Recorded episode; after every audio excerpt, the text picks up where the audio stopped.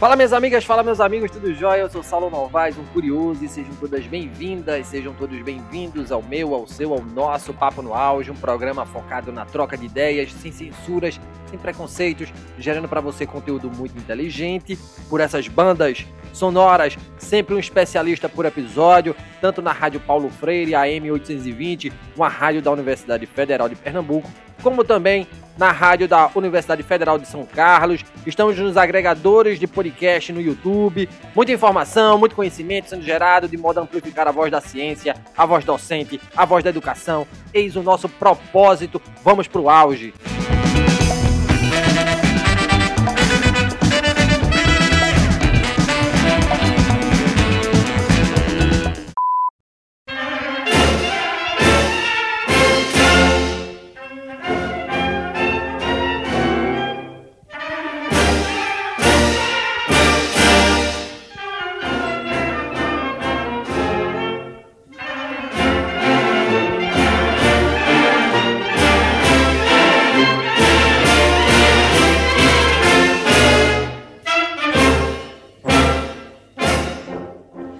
2023, o Parlamento Brasileiro comemora 200 anos.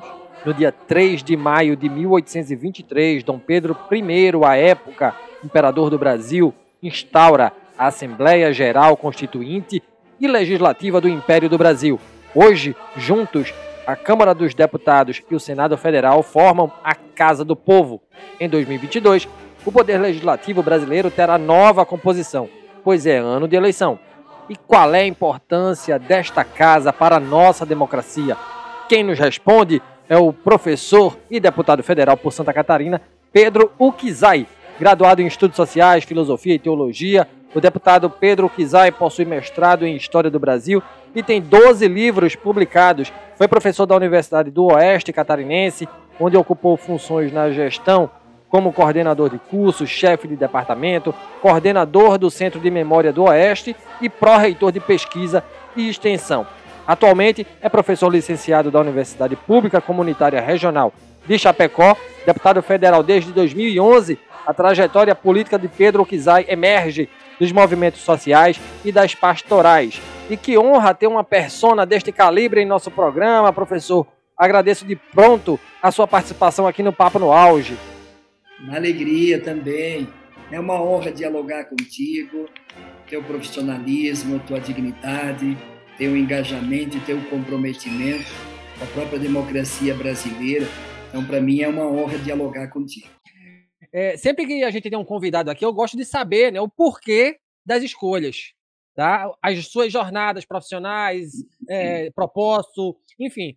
E aí eu sei que o senhor é professor, é historiador, e o porquê da escolha da docência, porquê da escolha da história, porquê da, da, da escolha da carreira pública, da carreira né, no legislativo? Olha, então, vamos contar em três capítulos muito rápidos.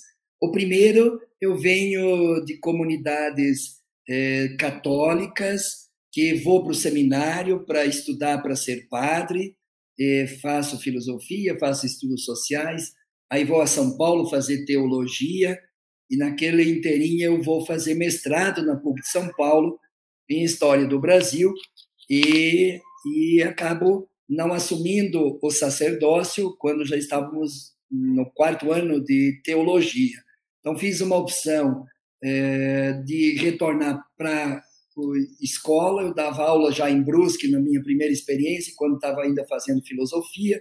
Depois, em São Paulo, comecei a atuar no ensino médio, ensino fundamental e médio. Aí depois comecei o mestrado, aí já fui para a faculdade, Cruzeiro do Sul, que hoje é a universidade, na Zona Leste de São Paulo, e movimentei-se na periferia, nas pastorais, nas lutas dos movimentos sociais, na luz de uma perspectiva teológica, que era a teologia da libertação, a opção pelos pobres, a opção pelos, ah, pelos oprimidos, e fazer toda a luta coletiva e não individual. Então, sempre a ideia da transformação era uma transformação social, era uma transformação coletiva, e os sujeitos se faziam coletivamente nessa luta. E aí, quando eu fui para Chapecó, retornei à minha cidade de Chapecó, comecei a atuar na área, na faculdade, na antiga Fundeste. Em 94, ajudei a organizar o nosso partido político mais no espaço urbano, e retornei para a universidade, deixei a minha tarefa cumprida, mas não teve jeito, o pessoal me fez candidato porque não tinha candidato. Então eu fui porque não tinha outro. Tá? Fui porque tinha que ir para ser candidato a deputado estadual, já direto, não fui vereador, e faltou 300 votos para me eleger já como deputado estadual. Aí voltei a fazer doutorado em São Paulo, na PUC de São Paulo. Em 96 fui candidato a reitor da universidade, fui eleito pró-reitor de pesquisa, extensão e pós-graduação em 96. E aí, com a eleição municipal, é, um deputado estadual se elegeu prefeito em Lages, em Santa Catarina, e outro colega meu, o Décio, se elegeu prefeito em Blumenau. Eu acabei assumindo uma vaga, renunciei à pró-reitoria da universidade e, a, e, ocupei uma vaga na Assembleia Legislativa de Santa Catarina. E o que me marcou naquela experiência de deputado, depois eu renunciei para ser vice-prefeito, depois prefeito de Chapecó, depois retornei à Assembleia Legislativa como deputado estadual e hoje né, estou eh, no terceiro mandato de deputado federal aqui no Congresso Nacional. O que me marcou na renúncia da pró-reitoria para ocupar um espaço e diz, ó, por que das opções? Não foi muito, foi um movimento mais coletivo do que individual. Eu quase fui empurrado para a política. Fui empurrado de dois jeitos. Da compreensão que eu tinha, da compreensão que eu tinha que tinha que lutar coletivamente, né? eu, eu coordenava a Associação de Professores e Funcionários, fizemos greve, eu fazia assessoria e pastorais, movimentos sociais, então eu sempre tinha e a igreja nossa da Teologia da Libertação teve um grande bispo na nossa diocese, que era Dom José Gomes, e, e ele nos inspirou para fazer as lutas coletivas, militar na política, inclusive. Então não tinha incoerência, é, mas eu fui empurrado para a política.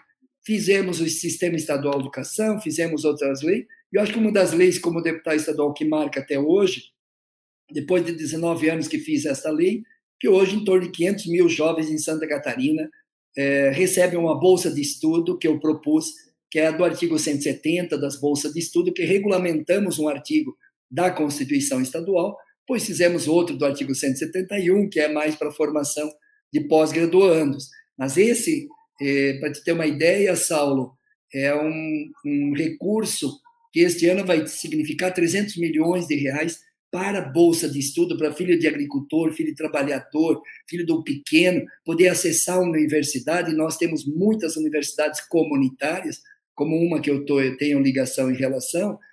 E eu, eu acho que a primeira pergunta, e eu termino aqui a minha fala desse questionamento teu das escolhas.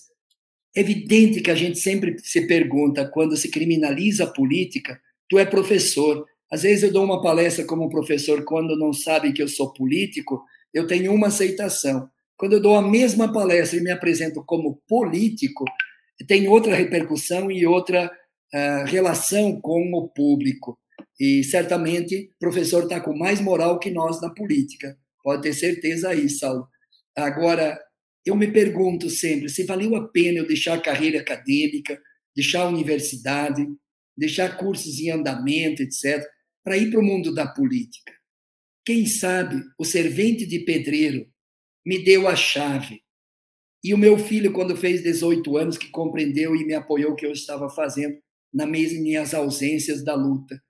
E, o servente de pedreiro, depois de uma entrevista na rádio, que eu falei das bolsas de estudo, do artigo 170, ele chegou no boteco onde nós estava almoçando e ele disse: Você que é seu Pedro, tu que fez essa lei das bolsas de estudo, e eu disse sim, contei a história, até escrevi, escrevi um livro sobre, né, que na, escreve matematicamente incorreto, que na política não está fadado a perder sempre quem é a minoria e a maioria ganhar. Depende da correlação de força, depende da conjuntura, depende do nível de pressão social. E aí ele disse, seu Pedro, eu ganho um salário mínimo e a minha filha está se formando em arquitetura. E ela ganhou quatro anos e meio essa bolsa de estudo. Deputado Pedro, dá um presente para mim. Vai na formatura da minha filha para ela te conhecer, para minha mulher te conhecer, de um sonho que a família realizou, de um servente de pedreiro formar uma arquiteta na nossa família. E eu abracei esse cara, ele tinha voltado da material de construção, estava sujo de cimento e areia. E Saulo, você é professor? E eu disse: Olha, eu acho que valeu a pena eu ter renunciado à carreira acadêmica, para ir para o mundo da política para fazer com que uma filha de um servente de pedreiro pudesse se formar na universidade. Parece uma coisa meio pragmática, meio de discurso de narrativa política aqui, Saulo. Mas quando a gente vê a piazada se formando no Instituto Federal, numa universidade federal, com as cotas, com as meninas, olha, sabe a demanda que está vindo agora para mim? É o alojamento para meninas nos colégios agrícolas, nos cursos de engenharia agronômica, de medicina veterinária, nos colégios dos institutos federais em Santa Catarina, porque tem, as meninas estão ocupando também o espaço que tradicionalmente era dos meninos. Que demanda boa, né? Que problema bom para lutar, né? É dar o direito de estudar, direito de acessar ao ensino superior, como no nosso caso de bolsa de estudo, como lutamos para ter a segunda universidade federal em Santa Catarina, na nossa cidade de Chapecó, temos universidade estadual, temos institutos federais. Então, eu acho que eu acho que essa é a razão da escolha. A gente é meio empurrado nas lutas coletivas e hoje sou deputado federal aqui com essas dimensões das lutas e me convenci que a luta política ela é tão nobre quanto ser professor. Belas palavras. E como professores, a gente precisa ser pedagógico, né, professor? É, e aprofundando o tema do nosso encontro de hoje, para a gente ser bem didático, o que, que é o poder legislativo, qual é a função dele nas e para as democracias modernas e qual é a sua importância histórica na República Federativa do Brasil, parlamento que no ano que vem comemora 200 anos de instituição em nosso país, deputado Pedro Kizai. O parlamento, eu já fui prefeito da cidade de Chapecó, conheço um pouco o judiciário, a Câmara de Vereadores, as assembleias legislativas e o Congresso Nacional, nas, nas instituições modernas que tu chama, é a mais representativa e mais democrática. Não tenho dúvida sobre isso. Ela expressa a sociedade brasileira, ela expressa a sociedade no Estado, nos municípios. Então, essa é a primeira consideração. Se nós trabalharmos com as instituições democráticas no mundo que a gente chama Estado Democrático de Direito, o parlamento é o mais democrático, é a que traz a ressonância da sociedade. Porque o judiciário é de concursados, não é democrático, não tem eh, eleições. No executivo, é eleito democraticamente, dentro da correlação de forças da sociedade, uma parte da sociedade que venceu. No parlamento, tem uma correlação de força mais diversa, por isso que tem situação e oposição. E a riqueza da democracia nessa condição é ter situação e ser oposição. Eu já fui em Santa Catarina situação, fui oposição. É, aqui junto do governo federal fui situação com o governo é, da presidenta Dilma, porque eu assumi em 2011, após o governo do presidente Lula, e sou oposição ao governo Bolsonaro. Eu acho que essa é a riqueza da democracia.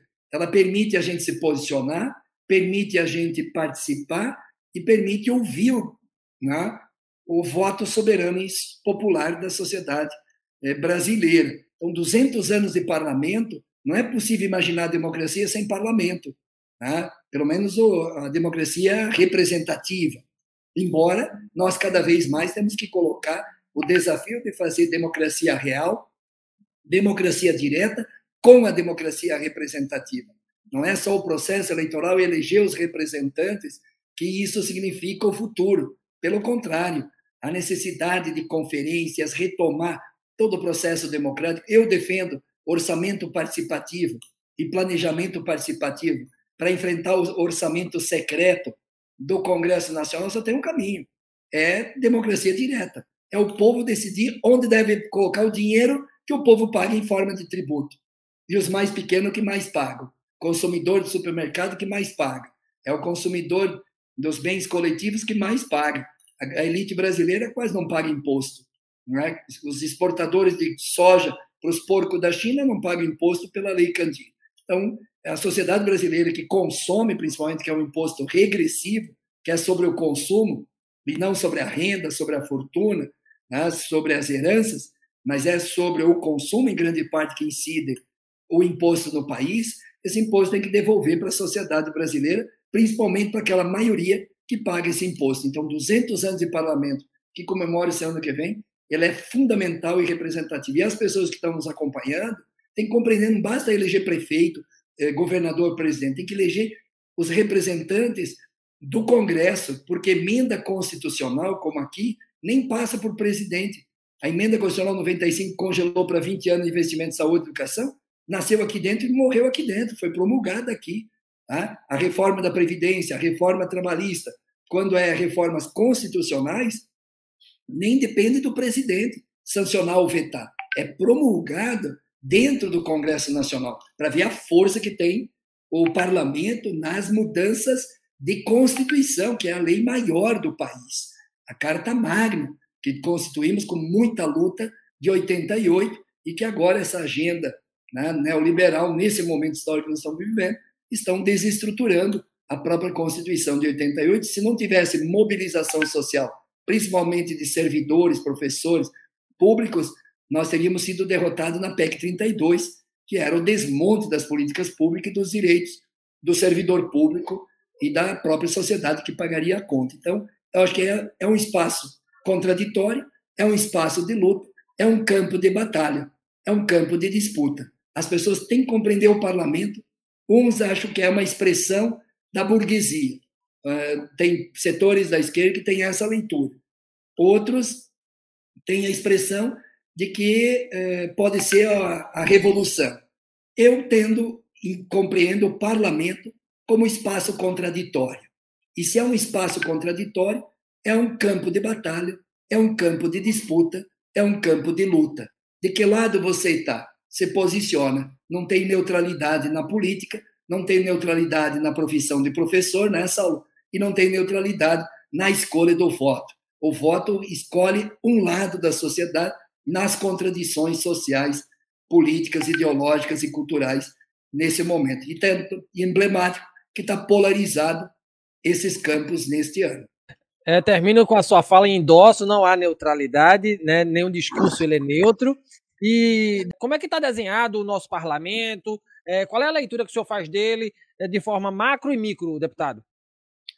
É, no macro, é, o, o espectro ideológico mais à direita é o que é hegemônico e maioria, ampla maioria no Congresso Nacional. Se a gente pegar entre direita e esquerda, direita tem 300 uh, e poucos, 350, 330, 330, 340, e 120, 130 com espectro de centro, esquerda, esquerda aqui no parlamento. Então, a ampla maioria tem espectro ideológico de direita, aí tu pode classificar uns setores mais à extrema direita, né, que, que se configuram com perfis mais ideológicos, mais reacionários, conservadores, e outros setores do parlamento têm um espectro mais ideológico liberal, neoliberal, né, que defende uh, os direitos civis, as liberdades individuais, e são liberais na economia, são neoliberais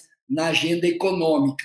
E, e uma outra parte é conservadora, reacionária nos valores, na cultura, com inclusive expressões fascistas, autoritárias, totalitárias, dependendo do perfil de cada um, e mais neoliberais na economia. É por isso que é um casamento dessa agenda de que eu chamo de Paulo Guedes se junta com essa maioria para fazer as, as reformas que aprofundam a própria desigualdade social no nosso país, como reduzir o papel do Estado, torná-lo eh, sem força para a sociedade e muito forte para o setor financeiro, muito forte para fortalecer o mercado e o capital, muito forte para reduzir a soberania nacional nos 200 anos né, de independência, nós nunca tivemos tão fragilizados na, na defesa da soberania nacional. Então, essa direita e a extrema-direita, que tem em comum a direita e a extrema-direita serem neoliberais, mas uns são truculentos, autoritários, conservadores, reacionários, e outros são mais liberais no mundo civil. Sensacional, deputado. Obrigado por suas explicações. É, para a gente pavimentar, né? Qual é o papel do povo na escolha de seus representantes no parlamento? Porque é imprescindível a gente estar tá discutindo isso aqui, levar a reflexão às pessoas quanto à escolha de parlamentares para a composição no Congresso Nacional, deputado Pedro Kizai? Decisivo é, é o voto soberano. O voto ele tem como profunda consequência, porque aparentemente não o Bolsonaro, o bolsonarismo, quem tem e vota a favor de Bolsonaro e quer que ele se reeleja, vai fazer e vai se articular para a reeleição de Bolsonaro. É, mas agora, quando você vota no Bolsonaro e esse país está nesta condição, de certa forma eu sou responsável por que está acontecendo. Não é uma ausência de responsabilidade, é profundamente comprometimento de um voto, como diz a CNBB, o voto tem consequência. E às vezes tem trabalhadores, agricultores, os pequenos, votam às vezes para diminuir o prato de comida dos próprios filhos. Então, quando tu escolhe um projeto desses, que tira dinheiro da saúde, tira dinheiro da merenda escolar, pô, merenda escolar está é, vários anos sem aumento, sem, sem condições, então a criança está comendo menos na escola, com menos apoio do governo federal. Quando tu pensa o desemprego, o salário baixo, inflação alta, juro alto, né? Tu aumenta as tarifas públicas como eh, Petrobras, né? E tu tem, tem uma decisão política. Alguns estão ganhando e muito, e a maioria está perdendo. Essa é uma decisão política que o governo tomou. Agora, quem votou teve consequência, que é essa responsabilidade sobre o que está acontecendo. Então, o, o povo é protagonista pelo voto soberano e popular mas é o grande responsável também para qual direção vai tomar o próprio país na decisão soberana. E espero que seja soberana, espero que seja democrática. Hoje nós tivemos a Francis, que é uma norte-americana, e eu presido as, a Comissão de Legislação Participativa, é uma das comissões mais participativas da sociedade civil, democracia direta, representativa, etc. E ela denunciava o uso político das redes sociais nas eleições do mundo e do Brasil. E ela diz: no Brasil não tem controle. Ela denunciou o Facebook que não tem gente controlando e moderando a desinformação, as fake news, as baixarias que poderão ocorrer nas eleições do nosso país. Aí não é eleição, aí não é democracia, aí é, é uso é, da desinformação como um instrumento político de enganar, de esconder, de escamotear, de criminalizar e demonizar o outro. E nós temos que estar dentro do jogo democrático. No jogo democrático, eu tenho esperança, e muita esperança, que o povo vai escolher o seu destino, o seu futuro, que vai ser melhor que é hoje. E uma pergunta sobre o interesse pela política, né? Entre os eleitores brasileiros, a gente tem uma, um dado recente impulsionada especialmente pela falta de compreensão sobre o sistema político, existe um interesse muito grande das pessoas, né? É o que aponta o estudo Panorama Político 2022, opiniões sobre a sociedade e democracia, elaborado pelo Instituto Data Senado. Há 10 anos, o Data Senado indicava que 63% dos brasileiros tinham interesse em política. Hoje, esse percentual caiu a 53%. Como é que se muda esse panorama de desinteresse, deputado Pedro Kizai? Eu acho que teve um episódio histórico, um processo histórico que se criminalizou a política, se demonizou a política e se eh, produziu um ativismo judicial onde uma organização judicial se alvorou o direito de julgar a política, de condenar a política. E quando, eh, sem prova e sem crime, condenou o conjunto da política para a antipolítica que deu o Bolsonaro. Bolsonaro é filho da antipolítica, da criminalização da política, da demonização da política. E por isso que não se recuperou ainda aquele desejo, a vontade de participar e se envolver na política. Né? Temos 10 pontos a menos do que 10 anos atrás. Devia ser 100% das pessoas discutir política, participar da política, compreender a política. E eu, eu fico muito indignado quando as pessoas não querem participar da política e não querem ouvir a política. Esse, esse é, é o Bertoldo Brecht já dizia, né, né toda a sua poesia, de que é, qualquer aposentadoria é decisão política. Você vai ter escola pública é decisão política. Você vai ter o SUS, ou vão desmontar o SUS é decisão política. Você vai ter Universidade Federal de Pernambuco ou Universidade Federal de São Carlos, é decisão política. Ou vão privatizá-las, ou vão comprar, cobrar mensalidade. São decisões políticas, como qualquer outra área da sociedade. Portanto, a participação da política ela é imprescindível para pensar a democracia. Se envolver na política, ser protagonista do debate da política. Então, essa antipolítica ressuscitou, depois de quatro anos, a política. Hoje, é tão forte a política hoje, Saulo, se comparar com quatro anos atrás, que quatro anos atrás o candidato a presidente criou um novo partido para negar tudo, como foi Collor. Collor também criou um novo partido para negar todos os partidos e a política e o sistema. Bolsonaro criou um novo partido, PSL, que depois abandonou e que se encrencaram, tentou criar um novo, mas não conseguiu criar um novo. Teve que voltar para um partido tradicional chamado PL, que é o partido ligado ao centrão aqui dentro do Congresso Nacional. Se há um partido bem tradicional, bem interessado na relação meio, vamos falar, negocial, para não dizer outro palavrão aqui, é o PL. Então, o Bolsonaro não conseguiu criar um novo partido depois que ele se elegeu presidente. Mesmo com toda a máquina, não conseguiu, porque voltou à política, voltou à importância política. O que está em primeiro nas pesquisas no Brasil é, político, foi presidente do país, participa de um partido político há 40 anos. Então, não é um partido novo, que está em primeiro nas pesquisas, não é um líder novo. Né? O povo está tendo, está vivenciando dois momentos. Uma parte da sociedade brasileira, que é o momento atual, quer reproduzir, quer fazer de tudo para manter esse projeto. O futuro está 3, 7, 8, 9, 10, 12, 13%, que são a chamada terceira via. E um outro sentimento do vivido, do experimentado, do sentido num passado recente, coloca um ex-presidente como mais preparado, mais competente, que tem maior sensibilidade para enfrentar os problemas hoje do povo brasileiro, que tem melhores condições pelo que já governou para a agricultura, para criou 18 universidades, está com moral de dizer que pode criar mais uma em Santa Catarina ou em outro estado. Criou institutos federais, criou Minha Casa Minha Vida, que produziu o maior programa habitacional do planeta, como também lá do Mais Alimento para o Agricultor, como FIES e ProUni, que embora tem que fazer uma avaliação para melhorar e tudo isso, é, tem essa dimensão. Então, eu acho que participar da política, se envolver, é ser protagonista dela. E dizer que tu não participar, a omissão e o silêncio, é também uma forma de fazer política. É uma forma. Então, por isso, Saulo, parabéns pelo teu programa, parabéns por eu ter a oportunidade e o privilégio de estar partilhando contigo e com todos que acompanham esse programa, de falar do que é sentimento, do que eu falei lá no, na primeira pergunta que tu me provocou, da, das minhas andanças na minha vida, e se valeu a pena. Eu estou com 59 anos, né?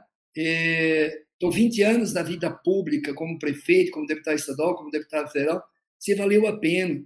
Agora, se eu falasse aqui para ti, todas as leis que eu fiz, de todos os programas que eu ajudei a criar, todo envolvimento que eu fiz, eu começava a me perguntar: na universidade eu conseguiria fazer tudo isso? Né? Me envolvi como prefeito, criamos a universidade estadual. Eu nem sei quem são os alunos. Criamos uma bolsa de estudo que 500 mil jovens estão recebendo. Eu nem sei quem são esses alunos que estão recebendo. Na Federal da Fronteira Sul, convenci o Haddad ele queria Instituto Federal. Eu convenci o ministro da Educação na época, Haddad, junto com nossos coletivos, com todos os movimentos envolvidos, que nós queríamos universidade, que universidade era um direito de uma região toda, para pensar pesquisa, ciência, tecnologia, extensão, etc. E convencemos. E ele, e ele depois, de anos depois, diz: ó, oh, foi a melhor opção ser convencido. Olha que grandeza. Olha que grandeza de um professor de, e ministro da Educação. Então, se a gente falasse tudo que a gente fez, do que a gente produziu na vida pública, eu digo, olha, se eu fosse reitor da universidade, certamente não faríamos, é, eu faria muito, muito menos. Podia ter feito muito, mas faria infinitamente menos do que eu fiz né? é, como parlamentar, como prefeito, com essa experiência que eu tive na política. Então, participe da política, porque se não participar, os outros vão participar. E se os outros vão participar, vão decidir a vida deles e a tua também. Então, te envolva e participa. Seja protagonista do seu próprio futuro e, mais ainda, do futuro de um país chamado Brasil. E como última pergunta, deputado, para a gente finalizar esse grande bate-papo aqui, esse ano a gente vai ter eleições majoritárias para governador, deputado, presidente da República, né? Qual é o seu sentimento frente a esse novo sufrágio? O que esperar da próxima composição legislativa federal? O que esperar do próximo mandato executivo, deputado Pedro Kizai? O meu receio, Saulo, é que o povo vai eleger um governo de centro-esquerda para o executivo no país e vai eleger a direita majoritária no Congresso Nacional. Eu acho que essa é a minha sensação hoje, pela correlação de força, pelas estruturas partidárias, pelas estruturas nos estados, pelo número de vereadores, prefeitos, deputados estaduais e federais do espectro ideológico mais à direita, que tem força nas bases sociais. Então, é, vai ser um período que precisaria as pessoas perceber como em outros países, elege o executivo no espectro político, elege a maioria do parlamento também nesse, para que depois de quatro anos, se não gostou, mude, mude o espectro político ideológico. Essa contradição que nós vivemos no sistema eleitoral brasileiro, ela reproduz aqui uma casa mais conservadora, reacionária, mais à direita e da extrema direita, e quando o povo escolhe e pode escolher e poderá escolher, e eu acredito que vai, todas as pesquisas indicam, pode escolher um, escolher um presidente mais sensível para as questões sociais e menos sensível para a questão dos banqueiros e do, do neoliberalismo. Então, essa contradição eu acredito que vai se reproduzir novamente. Espero que diminua a distância entre a composição hoje amplamente majoritária de direita e extrema-direita para centro-esquerda e esquerda. Eu acho que o, o povo poderia compreender que o Congresso Nacional vai segurar muitas iniciativas do Executivo se não tivermos uma nova correlação de força no parlamento. Então, eleger o deputado estadual com espectro que está ligado a um projeto político nacional, eleger governador com esse espectro político, eleger senador e deputado federal com esse mesmo espectro político, é, efetivamente é a possibilidade de fazer mudanças mais profundas na sociedade, numa perspectiva de construir com mais justiça social, com mais igualdade, com mais fraternidade solidariedade nesse conjunto de regiões desse país que é um continente. Então, precisa sustentar as mudanças do executivo e vai ter sustentação se eleger uma maioria ou pelo menos uma correlação de força mais igual junto com a participação cidadã da sociedade, democracia direta, conferências, mobilização social, a gente empurrar o Congresso para as mudanças que o executivo se pretende fazer para melhorar a vida do nosso povo brasileiro do campo e da cidade. E chegamos ao fim do Papo no Auge de hoje com a gente, o professor e deputado federal catarinense Pedro Kizai. Deputado, que honra ter o senhor em nosso programa. Gratidão de verdade por esclarecer um assunto dos mais relevantes para a nossa sociedade. Precisamos sim discutir, debater política. Muito obrigado, professor Pedro Kizai. Saulo, é, obrigado aí, Saulo Novaes, do Papo no Auge, pela oportunidade de conversar e dialogar contigo. Obrigadão. Segundo, eu sou discípulo de Ariano Suassuna, né? junto com Paulo Freire, junto com Dom José, tinha um grande bispo que se chama Toque em Frente quando nós apanhava, nós lutava por direitos agricultores, escola pública, universidade. Eles, quando apanhava da polícia, o Dom José sempre dizia: toque em frente, toque em frente. Segundo ponto, o esperançar de Paulo Freire, eu acho que se traduz num texto belíssimo do Ariano Suassuna também. O Ariano Suassuna diz: Eu não gosto dos pessimistas. Pessimista é muito chato. Mas também não gosto dos otimistas, porque otimista é muito iludido. Eu prefiro ser, diz Ariano Suassuna, eu prefiro ser realista esperançoso. Crítico profundo ao momento atual, mas uma profunda esperança de que vai mudar.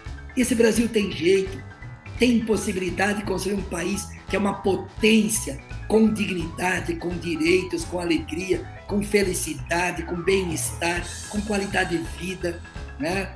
e vida em abundância para todo mundo. Esse país pode ser digno para todos. E acho que essa utopia que nos alimenta como educador, como professor, como pai, e hoje também como parlamentar no Congresso Nacional. Então, esperançar, do esperançar do realismo esperançoso Ariano Suassuna. Bacana, com essas vozes conterrâneas pernambucanas, eu me despeço do senhor, desejando sucesso na sua caminhada, professor. E obrigado mais uma vez, viu? Um abraço grande para ti, um abraço a todos. Muito bom o papo de hoje, né? E lembra vocês que nos escutam, além do Papo no Auge, estar na Rádio Paulo Freire, uma rádio da Universidade Federal de Pernambuco, e também na rádio da Universidade Federal de São Carlos. Estamos também integralmente nos agregadores de podcast, no YouTube. Nos acompanhem, nos sigam, compartilhem nossos áudios. Afinal, o conhecimento precisa e deve ser propagado. Se você gostou desse conteúdo, nos avalie nos agregadores de podcast, é importante para que a gente possa cada vez mais escalar esse conteúdo, chegar nos ouvidos alheios e gerar conhecimento, e gerar consciência e gerar educação para todo mundo. Um grande abraço a todas e a todos e até o próximo programa. Vamos votar consciente. Valeu!